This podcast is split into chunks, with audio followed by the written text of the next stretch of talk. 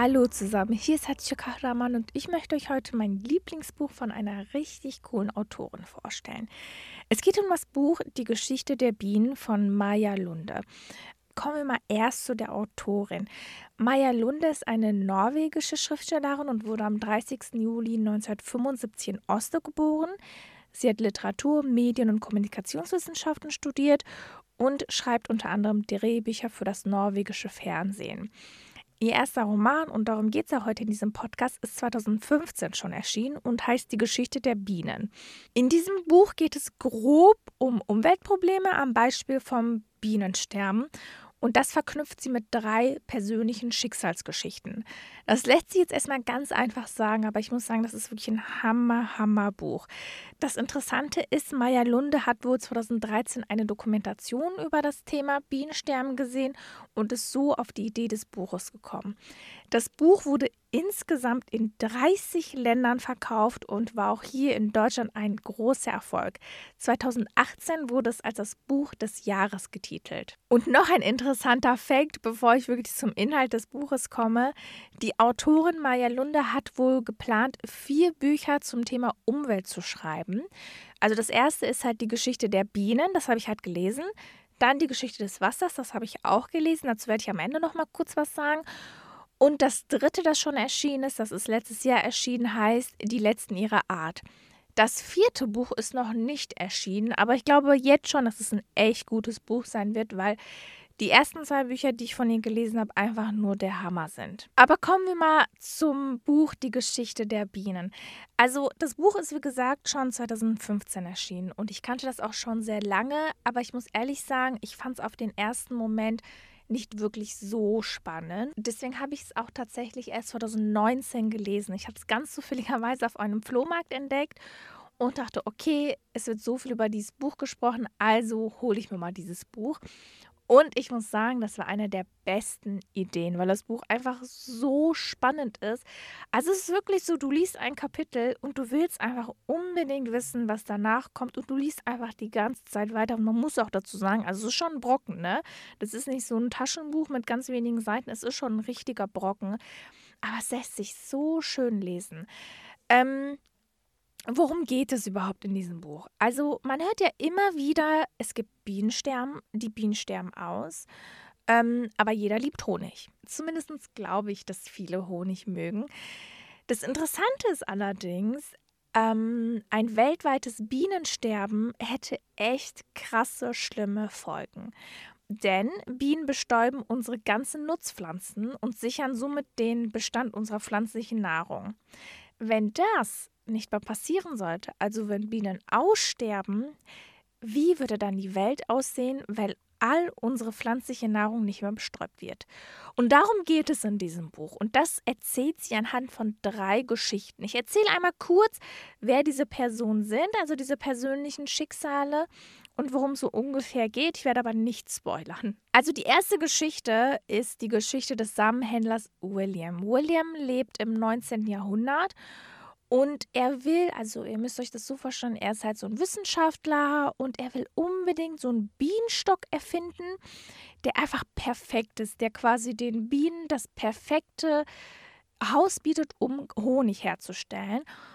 Allerdings muss man dazu sagen, dass William auch sehr, sehr viele Probleme hat. William hat starke Depressionen, er hat ähm, ganz viele Kinder und seine Kinder bereiten ihm immer wieder Sorgen. Dann hat er eine Frau, die eigentlich gar nicht wirklich zu ihm steht. Also dieses ganze Problem, wie schafft er es, einen perfekten Bienenstock herzustellen, wird nochmal geprägt durch seine persönlichen Erfahrungen, durch seinen persönlichen Alltag. Und man muss tatsächlich sagen, das Thema Depressionen, also, dass es ihm nicht gut geht, er liegt wirklich wochenlang im Bett, macht gar nichts mehr, wird so detailliert und so krass beschrieben. Man fühlt sich wirklich in diesem Raum bei ihm im Schlafzimmer, wo er einfach liegt und richtig, richtig krass traurig ist, Depressionen hat. Und irgendwann steht er dann auf und man freut sich dann, aber irgendwie funktioniert alles noch gar nicht so richtig. Ähm, ich muss ehrlicherweise dazu sagen, die Geschichte von William er ist einfach ein Wissenschaftler, ist ein Samenhändler, klingt so, hm. Aber wie sie das beschreibt, vor allem die Umstände, in denen er lebt, die Umstände, die er auch irgendwie selber kaputt macht, sind wirklich total spannend. Dann gibt es die zweite Geschichte. Die zweite Geschichte ist die Geschichte vom Imker George. Also George lebt hier, also in der Gegenwart. Und er ist Imker. Er hat halt ganz viele Bienen, die Honig herstellen. Er hat natürlich auch das Problem, dass er zu einer Zeit lebt, in der es ganz viele Bienen gibt, die aussterben. Und dieser Imker versucht zu überleben. Er versucht, seinen Hof, seinen Bauernhof, äh, seine Imkerei zu behalten, hat aber auch gleichzeitig einen Sohn, dem er gerne alles vererben würde. Aber sein Sohn ist überhaupt nicht daran interessiert. Er denkt sich so, naja, die Bienen sterben doch aus und er will lieber Literatur studieren. Aber sein Vater George hat die ganze Hoffnung in ihn gesetzt und gleichzeitig sterben irgendwie die Bienen aus und er versteht das nicht. Warum sterben ihm plötzlich so viele Bienen weg? Und das ist eine richtig krasse Dilemmasituation. Vor allem diese Konstellation der Familie ist total interessant. Und zwar haben wir auf der einen Seite den Vater George, der ganz viel Hoffnungen in seinen Sohn hat der Sohn, der allerdings gar nichts damit zu tun haben möchte. Und dann gibt es noch die Mutter. Und die Mutter liebt ihren Sohn über alles. Und sie möchte, dass der Sohn Hauptsache einfach nur glücklich ist. Und diese Dreierkonstellation plus das Bienensterben macht es einfach zu einem richtigen Drama. Man denkt sich immer die ganze Zeit, wenn George und sein Sohn zusammenkommen, warum reden die beiden nicht miteinander? Warum reden sie nicht über ihre Probleme? aber sie tun es nicht. Sie verschweigen einfach alles oder sie reden nicht miteinander. Total spannend.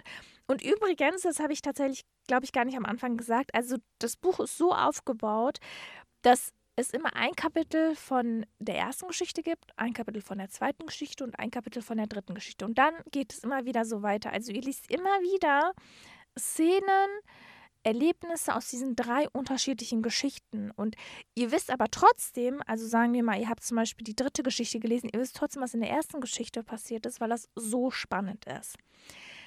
Kommen wir aber mal zu der dritten Geschichte und tatsächlich ist das meine Favorite-Geschichte und auch meine Lieblingsprotagonistin in dieser Geschichte in dem Buch, weil das so krass einfach geschrieben ist. Also die dritte Protagonistin in dem Buch und somit auch die dritte Geschichte ist die Geschichte der Chinesin Tao. Tao ähm, lebt im Jahr 2098, also in der Zukunft. Kurz zur Erinnerung, William lebt im 19. Jahrhundert, George lebt jetzt in der Gegenwart und Tao lebt im Jahr 2098.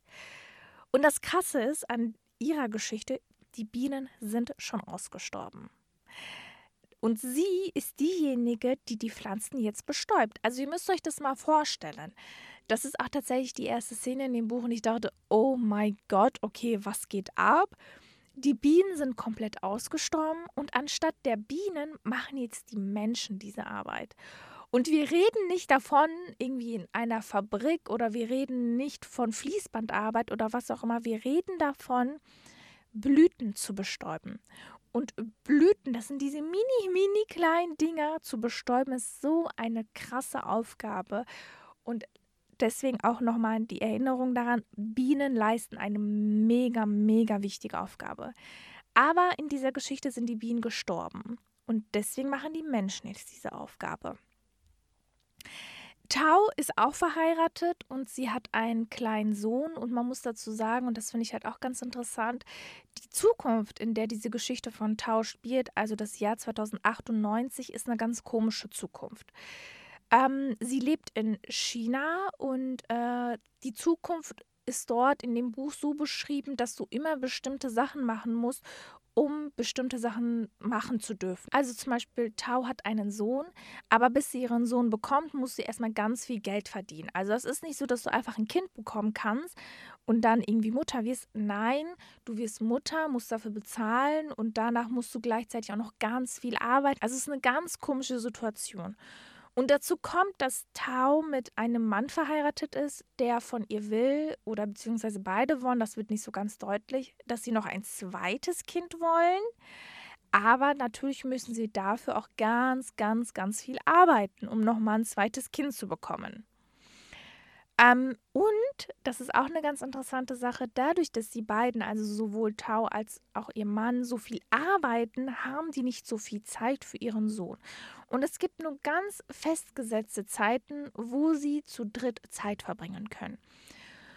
Und Tau kommt irgendwann zu diesem Zeitpunkt, wo die drei äh, miteinander Zeit verbringen können und sie möchte dann, dass sie dann quasi einfach rausgehen in die Natur und Picknick machen. Und ihr Mann sagt, nein, warum? Lass uns doch lieber in die Stadt gehen. In der Stadt findet etwas statt. Und sie beharrt aber darauf und sagt, doch, ich will unbedingt dahin. Also gehen sie zusammen in die Natur. Dann passiert da etwas ganz Schreckliches. Und zwar dem Sohn passiert irgendetwas. Am Anfang wird nicht ganz deutlich, was ihm passiert ist, aber Spoiler, ähm, ihr werdet das so oder so schon erahnen, er wird von einer Biene gestochen. Und das ist der Moment, wo das Abenteuer von Tau anfängt. Ihr Sohn wird von einer Biene gestochen, obwohl es im Jahr 2098 gar keine Bienen geben soll. Zumindest ist das, was Tau immer wieder gelernt hat. Es gibt keine Bienen, also ist sie Pflanzenbestäuberin. Und trotzdem wird ihr Sohn von einer Biene gestochen. Das weiß Tau allerdings noch gar nicht, weil sie geht ja davon aus, dass es gar keine Bienen mehr gibt. Und dann passiert echt ein Riesenabenteuer. Die chinesische Regierung nimmt dann ihren Sohn weg. Er wird dann irgendwo in Labore gepackt, wo quasi untersucht werden soll, was mit ihm passiert ist. Sie sucht ihn, sie geht an andere Städte. Und Spoiler, Spoiler, ich will jetzt nicht weiter verraten, aber das ist echt ein riesen Abenteuer, was sie erlebt. Und dazu kommt halt, sie ist dann auch gleichzeitig noch in einer Ehekrise, weil der Mann ihr die Schuld dafür gibt, dass ihrem Sohn etwas passiert ist. Die Ehe bröckelt und sie macht sich alleine auf den Weg. Sie hat gar nicht so viel Geld, sie lebt in ärmlichen Verhältnissen ein Riesenabenteuer. Ich muss dazu sagen, also die dritte Geschichte, also die Geschichte von Tao, fand ich tatsächlich am besten, weil sie meiner Meinung nach auch den größten Spannungsfaktor hatte, weil sie einfach so krass viel erlebt hat. Ja, auch die Geschichte von George und auch die Geschichte von William ist wirklich sehr interessant. Trotzdem habe ich tatsächlich die dritte Geschichte von Tao viel lieber gelesen, weil einfach so viel in ihrer Geschichte passiert ist. Ich möchte nicht zu viel spoilern, aber ich bin mir ziemlich sicher, dass euch dieses Buch super gefallen wird. Zum einen, wie das Buch aufgebaut ist, drei Geschichten in einem Buch, zum anderen der Spannungsfaktor und zum anderen aber auch die Geschichte, die dahinter steckt. Wir haben drei ganz unterschiedliche Zeiten. Wir haben das 19. Jahrhundert, wir haben die Gegenwart und wir haben das Jahr 2098. Und die Geschichte der Bienen wird auf drei unterschiedliche Art und Weisen erzählt. Plus dazu kommt, schon seit dem 19. Jahrhundert wird deutlich, dass es ein Problem mit den Bienen gibt und dass wir viel besser mit den Bienen und auch insgesamt in unserer Umwelt umgehen müssen. Ich muss ehrlicherweise dazu sagen, dass dieses Buch ganz viel bei mir verändert hat. Es hat tatsächlich so einen riesen Klick gemacht, weil dieses Buch deutlich macht, wie wir mit unserer Umwelt umgehen und vor allem, wie viel wir in unserer Umwelt eigentlich zerstören. Dieses Buch hat tatsächlich bei mir geführt, dass ich überlegt habe, naja, wie kann man mehr Plastik sparen, wie kann man weniger Müll produzieren und vor allem, wie muss ich persönlich mit der Umwelt umgehen, sodass so etwas in der Zukunft einfach nicht passiert. Ja, das ist eine Zukunftsvision der Autorin. Aber tatsächlich wäre das Bienensterben etwas ganz Furchtbares und sie stellt das auch sehr krass und sehr drastisch dar. Aber das ist eine Sache, über die wir nachdenken müssen und die ich total interessant finde. Ich finde, dieses Buch regt wirklich zum Nachdenken an. Nachdem ich dieses Buch gelesen habe, habe ich mir dann sofort das zweite Buch von ihr geholt, die Geschichte des Wassers. Und das ist auch super interessant. In der Geschichte des Wassers werden nur zwei Geschichten dargestellt, aber auch zwei unabhängige Geschichten voneinander, also so wie bei der Geschichte der Bienen. Wobei ich dazu sagen muss, die Geschichte der Bienen, also das sind zwar drei unterschiedliche Leute, aber natürlich wird die Geschichte verknüpft, indem sie einfach nochmal die Geschichte der Bienen darstellt. Auf jeden Fall, die Geschichte des Wassers ist auch total interessant, weil es in der Spoiler, Spoiler, darum geht, dass Wasser knapp wird und dass es kein Wasser mehr gibt. Und das wird tatsächlich so interessant dargestellt. Da ist zum Beispiel ein Familienvater mit seiner Tochter in der Zukunft und die haben kein Wasser mehr. Und die gehen dann in so Camps, wo es angeblich Wasser geben soll. Und dann finden sie aber kein Wasser, dann ist das Wasser total verdreckt. Und ihr müsst euch das mal vorstellen. Eine Zukunft, in der es kein Wasser gibt. Wie heftig ist das bitte schön? Und dann haben wir noch die Vergangenheit und der Vergangenheit lebt eine Wissenschaftlerin, die das Wasser erforscht hat und auch ihre Geschichte ist total interessant. Und was ich tatsächlich an Maya Lunde so sehr liebe, ist, sie hat auf der einen Seite das Wissenschaftliche, wo sie deutlich macht, was für verheerende Folgen es hätte, wenn wir keine Bienen mehr haben, wenn wir kein Wasser mehr haben. Auf der anderen Seite erzählt sie als Autorin die persönliche Geschichte ihrer Protagonistin, verknüpft das und schafft wirklich ein Umweltbewusstsein. Deswegen, ich empfehle euch sowohl die Geschichte der Bienen als auch die Geschichte des Wassers. Liest euch die wirklich durch. Es sind zwei Hammerromane. Aber fangt auf jeden Fall mit der Geschichte der Bienen an. So wie ich das verstanden habe, wird das auch tatsächlich ein Quadrett. Also, das ist so die erste Folge davon. Dann ist die Geschichte des Wassers die dritte, sorry, die zweite. Ich werde auch die dritte Folge bzw. das dritte Buch lesen und wenn es mir gefällt, dann werde ich euch auch mal hier im Podcast darüber erzählen, wie das dritte Buch von ihr ist.